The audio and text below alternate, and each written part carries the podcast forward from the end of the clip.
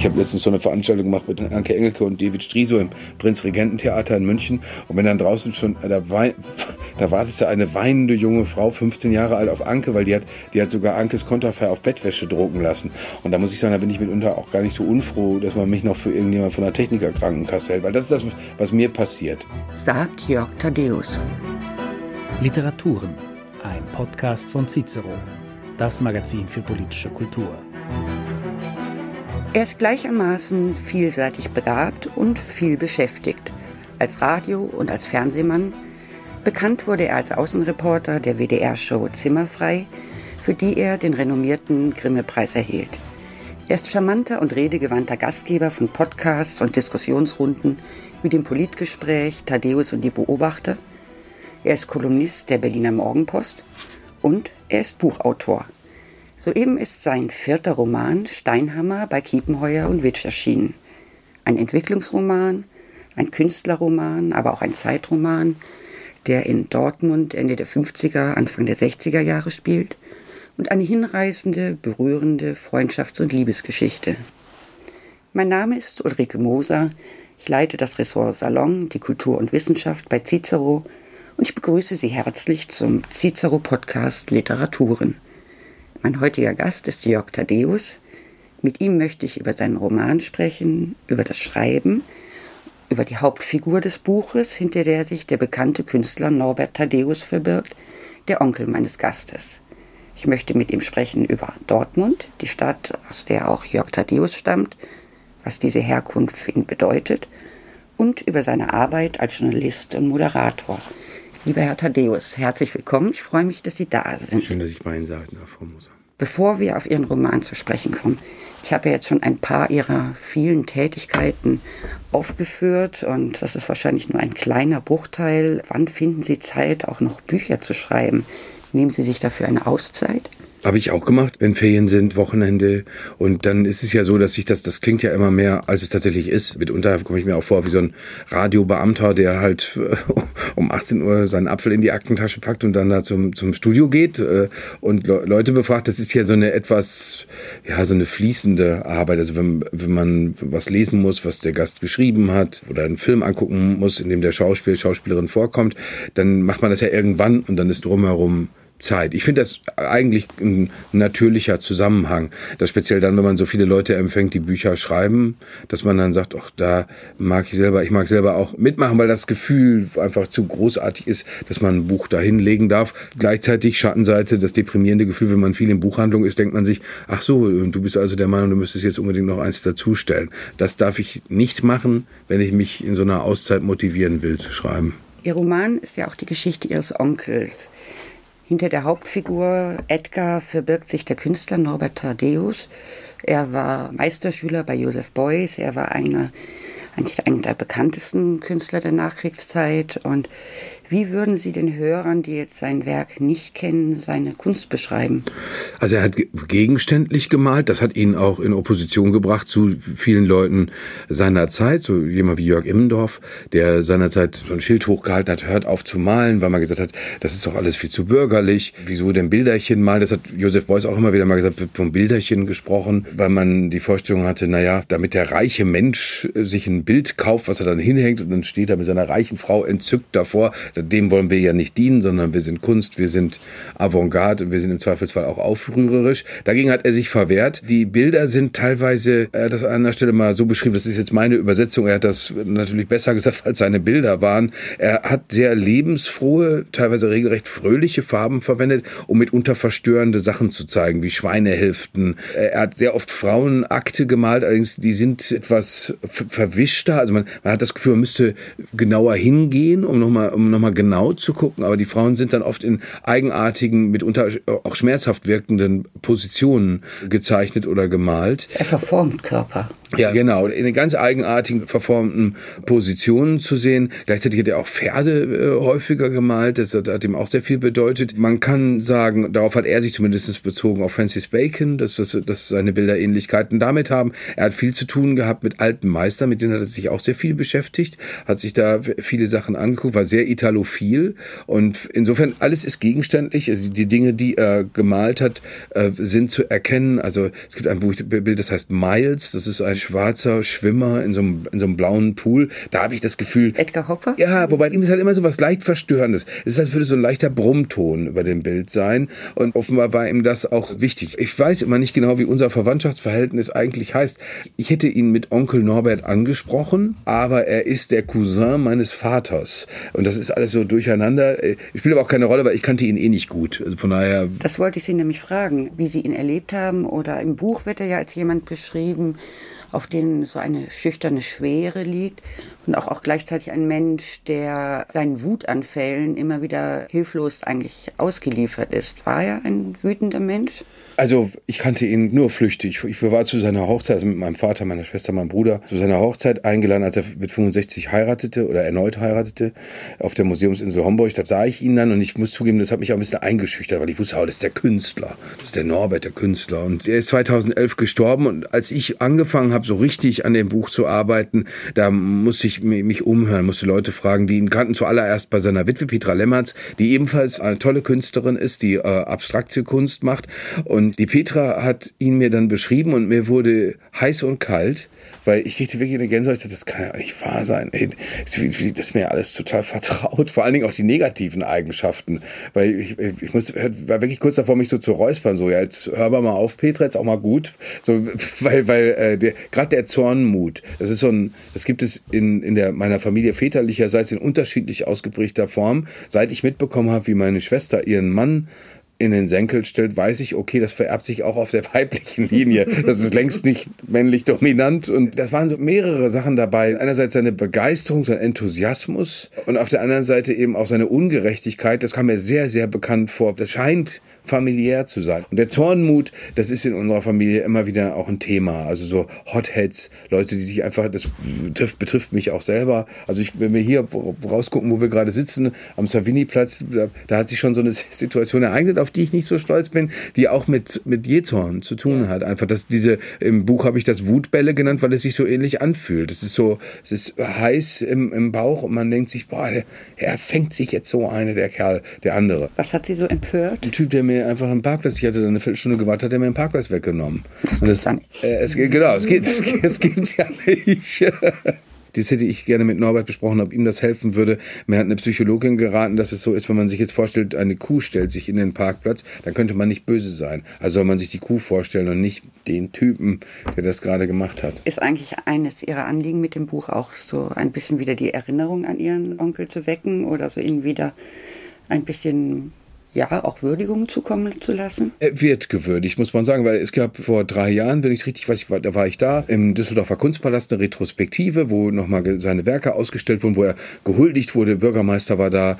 Also das finde ich, wird schon anerkannt. Es ging mir eher, oder es würde mir eher darum gehen, dieser Generation von Leuten, zu der er gehört und aus, aus der er kommt, dass man, dass man sich an die erinnert, weil das ist geradezu grotesk, wenn wir das mit heute abgleichen. Ich muss mir immer vorstellen, wie hätten die Leute in dem Friseurladen um den den es so häufig geht, aus dem der Norbert letztendlich auch hervorgegangen ist. Wir hätten diese harten Männer in diesem Friseurladen, was hätten die sich den Bauch gehalten vor Lachen über Karl Lauterbach während der Corona-Zeit, worauf wir aufpassen müssen? Oder so eine, so eine Panikdrüse wie Melanie Brinkmann. Die hätten die hätten drei Wörter zugehört, dann wären die schon mit den Gedanken ganz woanders gewesen, weil das sind Leute, da sind Leute ein- und ausgegangen, die haben im Zweiten Weltkrieg teilweise gekämpft, verloren und durften dann wieder zurück in die Kohlegrube, also wieder schön 800.000 Meter tief unter die Erde in die Hitze, in den Staub, in, in eine wirklich gefährliche Arbeitsumgebung. Und wenn die, wenn die dann oben unterwegs waren, dass die nicht mehr ganz, sich vor ganz so vielen Sachen gefürchtet haben, das war mir auch klar. Und ich kenne diese Generation von Leuten noch. Ich hatte vor denen teilweise, ich war von denen eingeschüchtert. Ich fand die beunruhigend, zumal die immer alles kommentiert haben, was man gemacht hat. Also wenn ich jetzt, weiß was ich, mit zwölf im November mir schon hatte Handschuhe, also aus irgendwelchen Gründen sollte man noch nicht im November Handschuhe anziehen. Was bist du denn für eine Memme? Jetzt dann sofort gehalten heißen, ne? weil, weil, weil man sich Handschuhe anzieht, weil einem kalt ist. Also so waren die auch drauf. Also das hat natürlich ihre Schattenseiten. Aber das ist ja auch ein Thema in Ihrem Roman, so diese Männergeneration. Also auf der einen Seite, ist, man begegnet ja auch Kriegsversehrten und eben diesen hart gewordenen, sprachlosen, aber gleichzeitig der Stiefvater der Hauptfigur schreit ja oft nachts im Schlaf, weil ihn die Erinnerungen heimsuchen. Und gleichzeitig halt diese jungen Männer, die jetzt versuchen, ja, etwas anderes zu werden und auszubrechen und aber auch damit kämpfen. Also ob man, darf man weinen, darf man eine Freundin haben. Also insofern ist, ist es auch ein Generationenbuch oder ein Generationenkonfliktbuch. Ich habe das so verstanden aus der Generation von Norbert, der mein Vater und eigentlich alle meine Eltern gehören, dass die sich absetzen wollten. Also mein Schwiegervater hat mir beschrieben, wie wichtig für den die Radiosendung von Chris Howland als Heinrich Pumpernickel waren, weil völlig klar war, da spielt jetzt einer Musik, die möchten wir hören und nicht Musik, die die hören. Ich war der DJ beim 50. Geburtstag meiner Mutter und dachte, ach, jetzt mach ich mal ein bisschen Peter Alexander an, das wird ihr doch gefallen. Die guckte mich so entsetzt an, wie, was ist das denn? Also, weil, weil, weil, weil, weil das kam überhaupt nicht, weil mit meiner, meiner Mutter beginnt es mit den Beatles und dass es die Beatles sind, ist auch wichtig, statt Peter Alexander, statt Friedel Hensch und die Zypris. Ja, also das ist, das ist äh, statt Freddie Quinn. Äh, das ist, das ist für sie total wichtig und ich dachte, ach ja, komm, hey, alte Frau wird sich schon freuen. Das ist jetzt in meinen drei Hauptfiguren, Nelly, Jürgen und Edgar. Die wollen was anderes, die wissen aber natürlich auch nicht genau, was denn. Und die ältere Generation sagt immer, wenn man was will, fängt man schon an zu nerven. Du kannst froh sein, dass kein Krieg ist. Und du kannst froh sein, wenn kein Krieg kommt. Du kannst froh sein, wenn du zu essen hast. Und in der Zeche gibt es gutes Geld. ja, wobei natürlich allen klar war, das ist letztendlich auch nichts, was man dem eigenen Kind wünscht. Deswegen habe ich das mit großer Begeisterung aufgeschrieben. Zwischendurch ereignete sich ja der Abschied vom Steinkohlebergbau in Nordrhein-Westfalen. Westfalen. Da gab es diese große Heulshow da mit Steigerlied und hast du nicht gesehen. Die Bergleute, dass die traurig waren, das verstehe ich sehr. Aber auf der anderen Seite weiß ich ganz genau, dass das niemand toll fand. Niemand hat gesagt, oh ja, wow. Also wenn ich mal groß bin, dann fahre ich da unten schön ins Loch. Das, das ist das, weil es nicht schön war, weil es gefährlich war. Das ist dann hinterher so, so zurecht romantisiert worden. Ich habe das Gefühl, diese Generation meines Opas, die es dann ja war, das waren auch so Verhinderer, das waren, das waren Entmutiger. Insofern könnte man sagen, es ist ein Generationsroman, weil diese Generation von Leuten, die was werden wollten, die was anders machen wollten, die sagen, so wir klopfen uns immer noch den Staub ab von den Trümmern, in denen wir gespielt haben, aber wir machen jetzt was ganz anderes und wir wissen nicht was, aber das machen wir. Das ist wichtig dabei. Da würde ich gerne mal auch auf Ihre Geschichte zu sprechen kommen. Ihr Buch trägt ja den Titel Steinhammer, die Steinhammerstraße. Dort leben Ihre Hauptfiguren, das ist ein Zechenviertel und man würde wahrscheinlich sagen einfache Verhältnisse. Der Vater ist im Friseur, die Mutter bessert Pelze und Kleider aus und sie sind ja auch in Dortmund aufgewachsen und man würde wahrscheinlich sagen, wahrscheinlich kleinbürgerliche Verhältnisse. Ihr Vater Elektriker, die Mutter Friseurin. Was würden Sie sagen, wie sehr hat sie Ihre Herkunft geprägt? Ich würde sagen, sehr. Also zumal, als meine Eltern sich haben scheiden lassen, sind wir auch in die Steinheimer Straße gezogen, meine Mutter, äh, mein Bruder und ich. Ich habe das da gehasst. Ich mochte das nicht. Aber manche Figuren die aus der Zeit damals, also wenn man aus unserem hässlichen Haus rausging die, über die Straße, gab es eine Gaststätte, die hatte fantasievollerweise den Namen Wickhüler, wie das Bier, was da ausgeschenkt wurde. Und da hat meine Mutter mit meinem Stiefvater ihre Romanze, die zum Glück mehr als 40 Jahre mittlerweile andauert, äh, begonnen. Und die haben dann da auch geheiratet, als ich äh, zwölf war. Und da gab es einen Typen, der an der Hammond-Orgel saß. Und der, mein Bruder und ich haben uns damals schon köstlich über den amüsiert, weil er hat sehr schlecht gesungen und aber auch die Hammond-Orgel gar nicht so gut bedienen können, weil da ist ein Pedal dran, mit dem man die Lautstärke regeln kann. Das hat Oette aber, so hieß der nämlich Oette Schmidt, hat das, hat das falsch verstanden. Und dann hörte sich das immer so an, wenn er ungefähr viermal, weil meine Mutter, nee, meine Oma wollte das hören, genau. Äh, ganz in weiß von äh, Roy Black, äh, ganz in weiß. Und das hörte sich bei Oetker immer so an, ganz in weiß, in einem Blumenstrauß. Es war so wie, als wäre so eine, so, eine, so eine ungünstige Welle drin. Und das ist, das, ich musste für, für das Buch tatsächlich nur eine Tonspur anzapfen und da ist eine Kommunionsszene beschrieben, so eine Feierszene. Und wenn wir in der Familie oft so Feierlichkeiten hatten, mir ist das als junger Mann wahnsinnig auf die Nerven gegangen. Damit habe ich wahrscheinlich nicht alleine gestanden. Ganz viele junge Menschen sind genervt von ihrer Familie. Aber dieses dieses, dieses rotgesichtige, dampfige Erbsen- und Möhren-Scheiß. Keiner hört keinem zu, alle reden parallel, keiner fragt keinen was. Ganz wichtig, nie keine Fragen. Wieso denn? Wir wissen doch, wie die Gerda ist. Was sollen wir die denn noch fragen? Mich hat das kolossal genervt. Zum Glück hatte ich ja immer meinen Bruder an meiner Seite, weil wir waren uns da schon einig, dass das nun nicht das ist, was wir uns wünschen. Also ich glaube, ich könnte meinen Bruder heute noch schocken, wenn ich jetzt sagen würde, guck mal hier, Kartoffeln schön mit Erbsen und Möhren. Wie war das denn bei Ihnen? Ihre Hauptfigur Edgar, die sollte ja eben eigentlich den Friseurladen übernehmen oder tatsächlich in der Zeche arbeiten.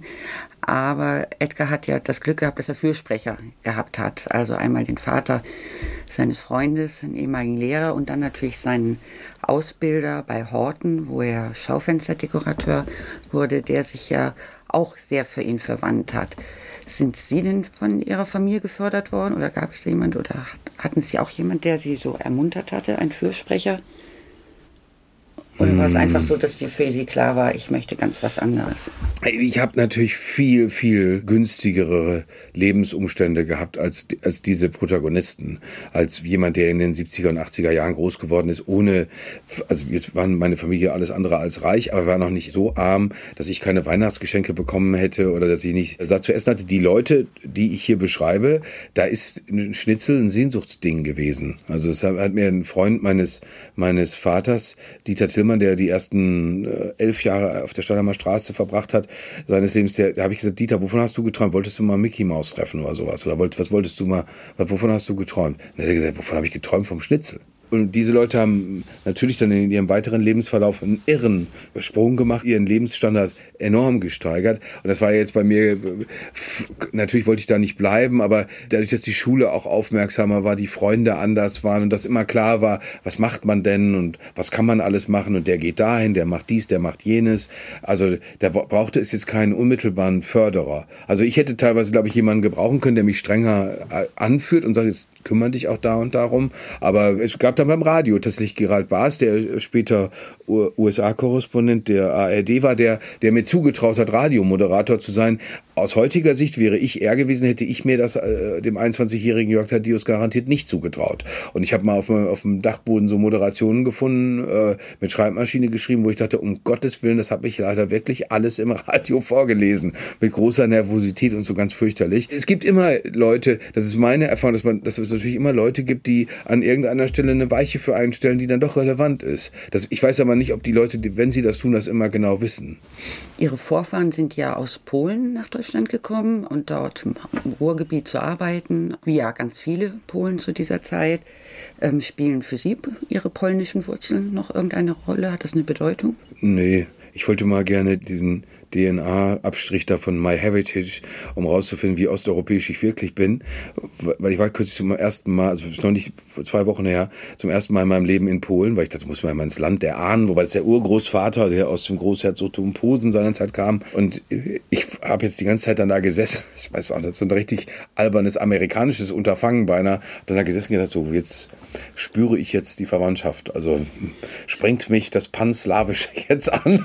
Strich die Erde zum Meer. Ja, genau. Und stattdessen dachte ich nur, oh, puh, ihr müsst mal da vorne die, die Klinke an der Tür, die müsst ihr mal festmachen. Das kann nicht sein, dass bei euch alle Türen klappern. Sowas, solche Gedanken hatte ich stattdessen. Und es spielt nicht wirklich, es spielt nicht wirklich eine Rolle. Es ist bei Norbert Thaddeus auch so gewesen. Der hat dann mal als der Künstler, der er war, das hieß, glaube ich, Polen oder polnische polnisches Erbe oder so. Da hat er eine rot-weiße Grundkonstellation, rot-weißer Hintergrund und darauf auf dieser Fahne liegt wieder eine unglücklich aussehende Frau. Und wo man dachte, okay, alles klar, das ist also das Erbe. Und, ähm, Ihrem Buch haben Sie ja eine Widmung vorangestellt und heißt es allen Ihren Eltern. Da erscheinen Mama und Papa aber noch sechs weitere Namen. Was hat es denn damit auf sich? Das sind alles sehr, sehr wichtige Leute aus der Elterngeneration. Also zum einen Rudi und meine Stiefmutter Heike.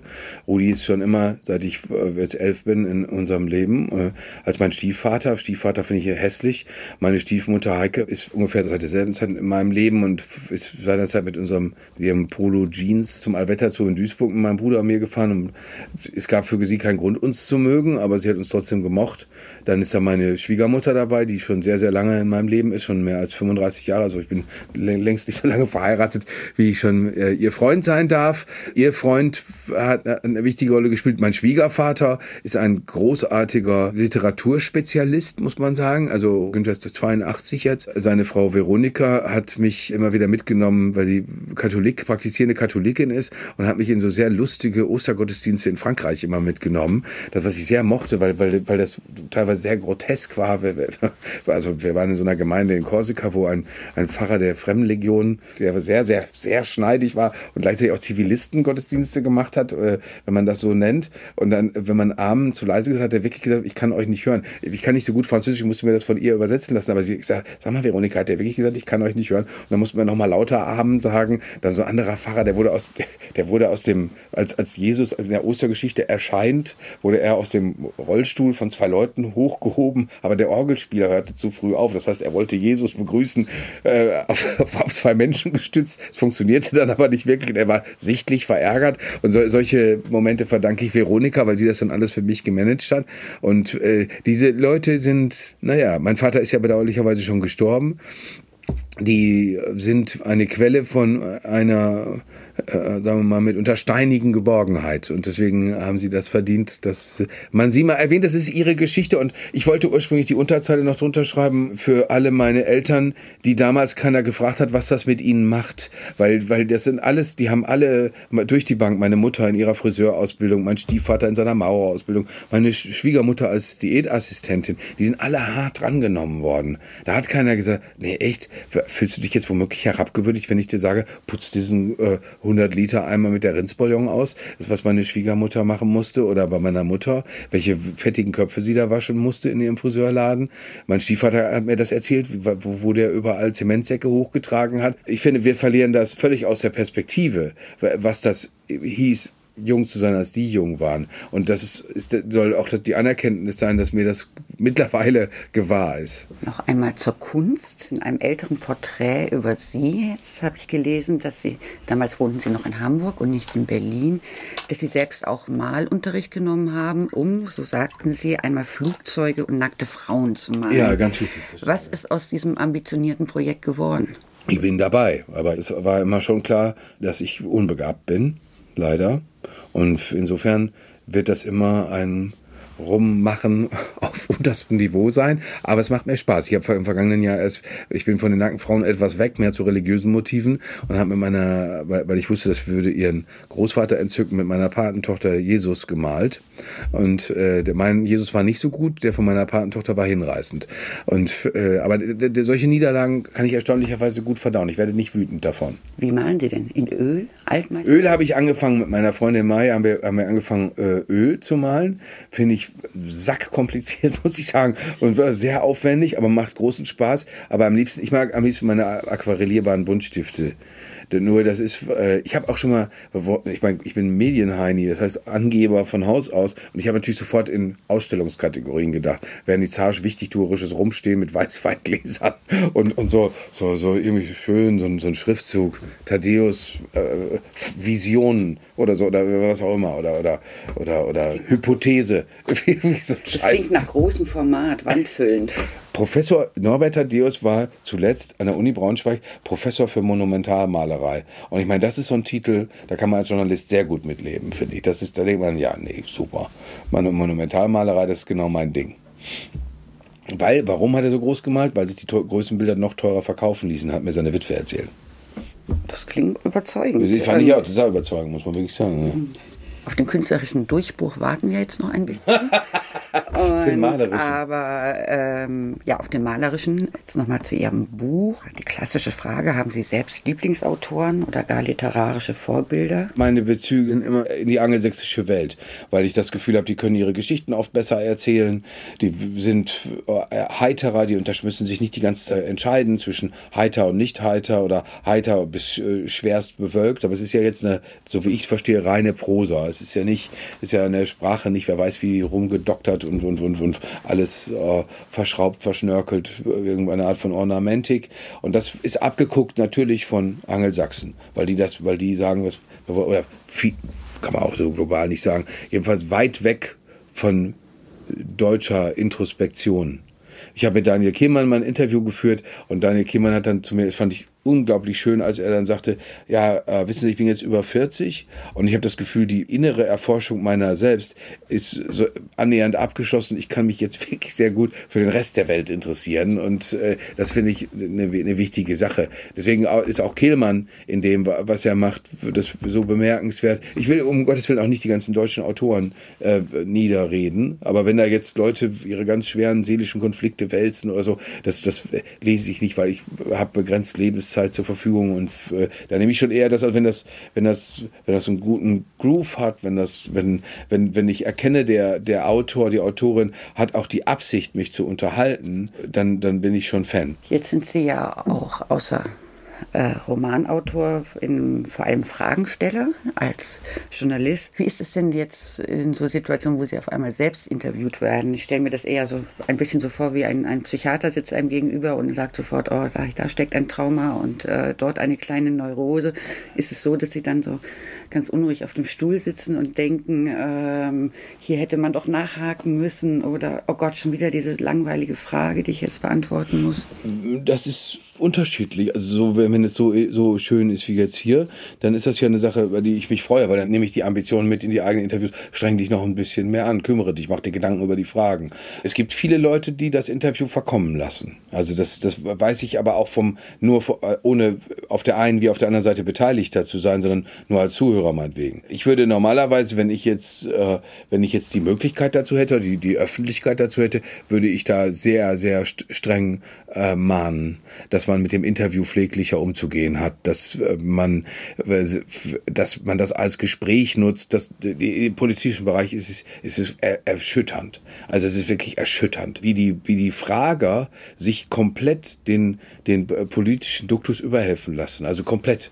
Die, die fragen auch dann, in, die sagen dann Refokussierung der Außenpolitik und dieser ganze, dieser ganze Driss, was ja überhaupt nicht hilft. Die Anwaltschaft, die man eigentlich hat gegenüber dem Menschen, der nicht die ganze Zeit sich mit Politik beschäftigen kann, in dessen Auftrag man fragt, wird total vergessen, wird total ignoriert. Und dann auch gibt es natürlich auch eine naive Lebensvorstellung, muss man auch sagen. Das ist immer, als wäre jedes Leben würde verlaufen wie in Hollywood. Dann gibt es den Turning Point und ab da ist dann plötzlich alles toll.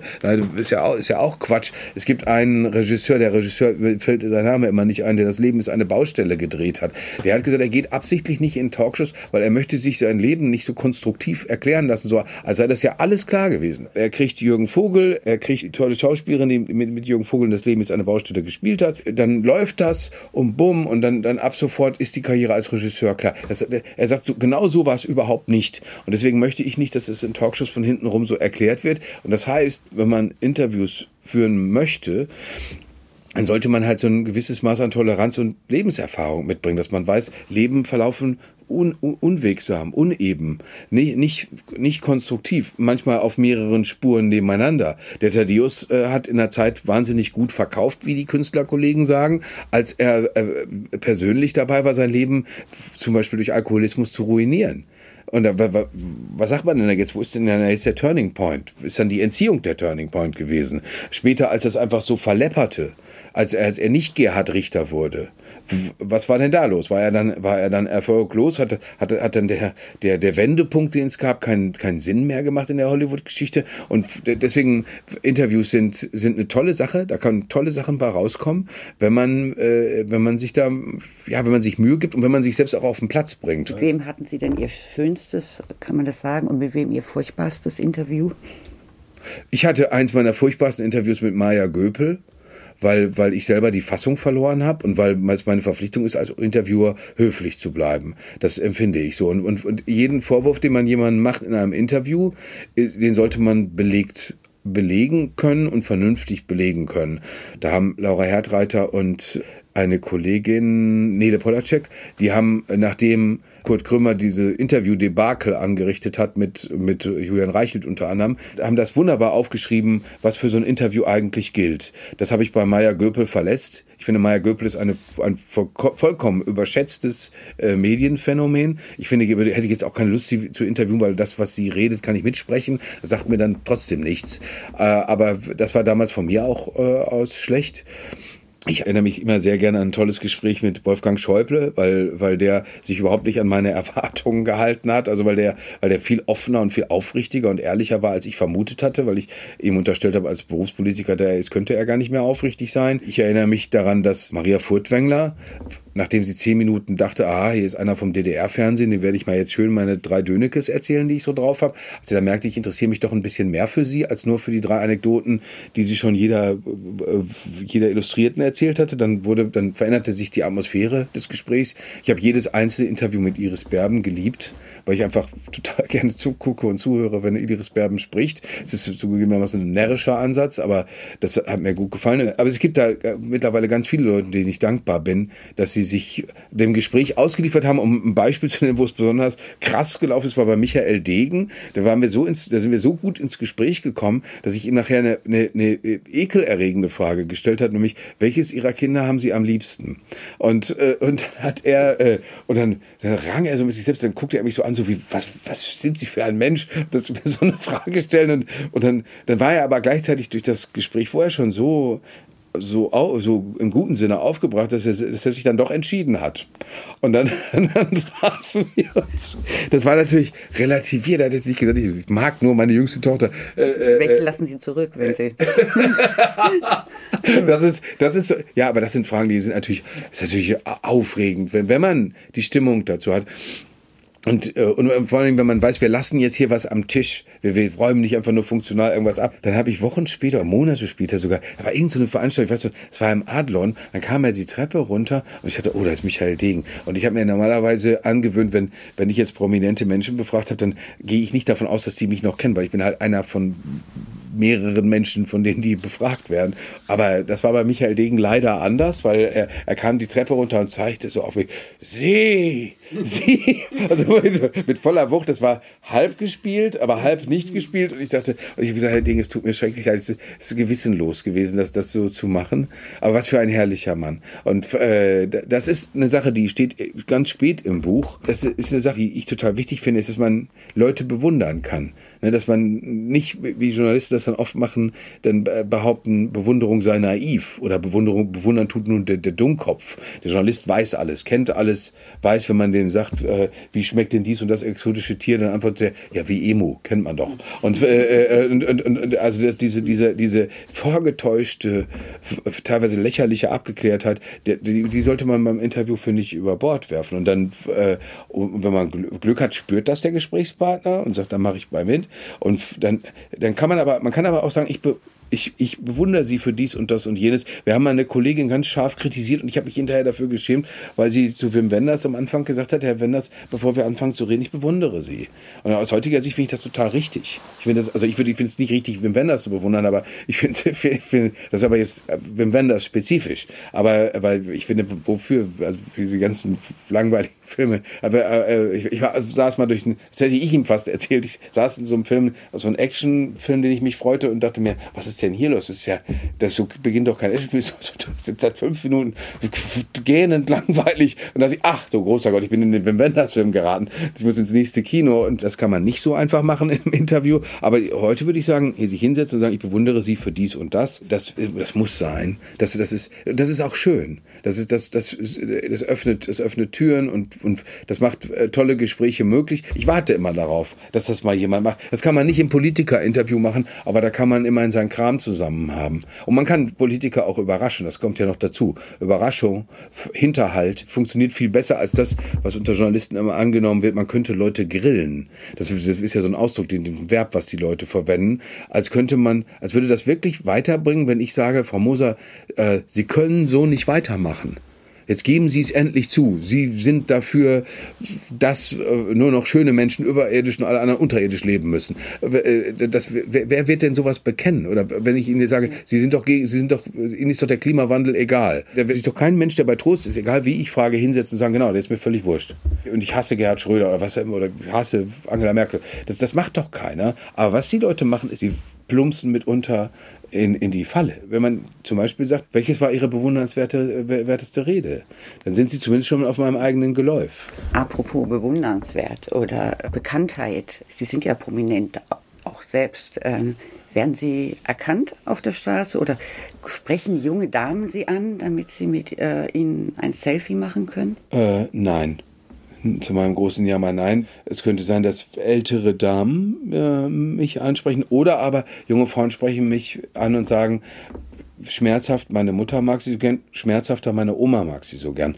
Äh, das, das ist tatsächlich schon passiert, aber ich bin jetzt, ich, ich habe ja Umgang mit richtig prominenten Leuten und bei denen weiß ich ja, wie ja die Post abgeht. Ich habe letztens so eine Veranstaltung gemacht mit Anke Engelke und David Striso im Prinzregententheater in München und wenn dann draußen schon, da, wein, da wartete eine weinende junge Frau, 15 Jahre alt, auf Anke, weil die hat, die hat sogar Ankes Konterfei auf Bettwäsche drucken lassen. Und da muss ich sagen, da bin ich mitunter auch gar nicht so unfroh, dass man mich noch für irgendjemand von der Technikerkrankenkasse hält, weil das ist das, was mir passiert. Besonders schön ist es, wenn man, es war so eine Gewerkschafterin, die habe ich im Zug kennengelernt und die, äh, die sagte, was macht, er zu sagen, da hatte sie längere Zeit erzählt, was machen Sie denn beruflich, sagt sie zu mir. Und da, habe ich gesagt, ich bin beim Fernsehen und da platzte aus ihr heraus, ja, muss man denn da nicht mehr gut aussehen?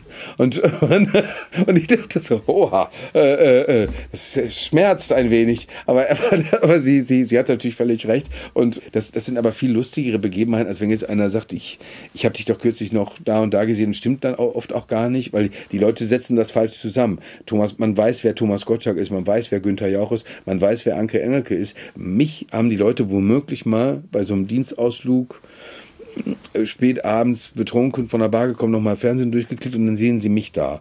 Und dann werde ich in irgendwas einsortiert. Dann kann, kann ich genauso gut der Mann vom Amt wie von der Techniker Krankenkasse oder einer vom Fernsehen sein. Bei älteren Leuten ist es, ist es leichter, muss man sagen. Da geht das schon mal besser. Rathaus Center Pankow, da konnte ich lange Zeit so ein Bad in der Menge nehmen. Vielleicht tröstet sie das ein bisschen. Ich zähle mich jetzt nicht zu den Omas. Ich bin auf jeden Fall sehr froh und ich mag sie und äh, finde es sehr, sehr schön, dass Sie hier waren. Ich Dankeschön, Frau Moser. Vielen Dank. Für das Gespräch. Ich bedanke mich auch ganz herzlich bei unseren Zuhörern. Bleiben Sie uns gewogen, empfehlen Sie uns, abonnieren Sie uns. Sie finden den Literaturen-Podcast sowie alle anderen Podcasts von Cicero auf allen gängigen Podcast-Plattformen. Ganz herzlichen Dank. Literaturen, ein Podcast von Cicero, das Magazin für politische Kultur.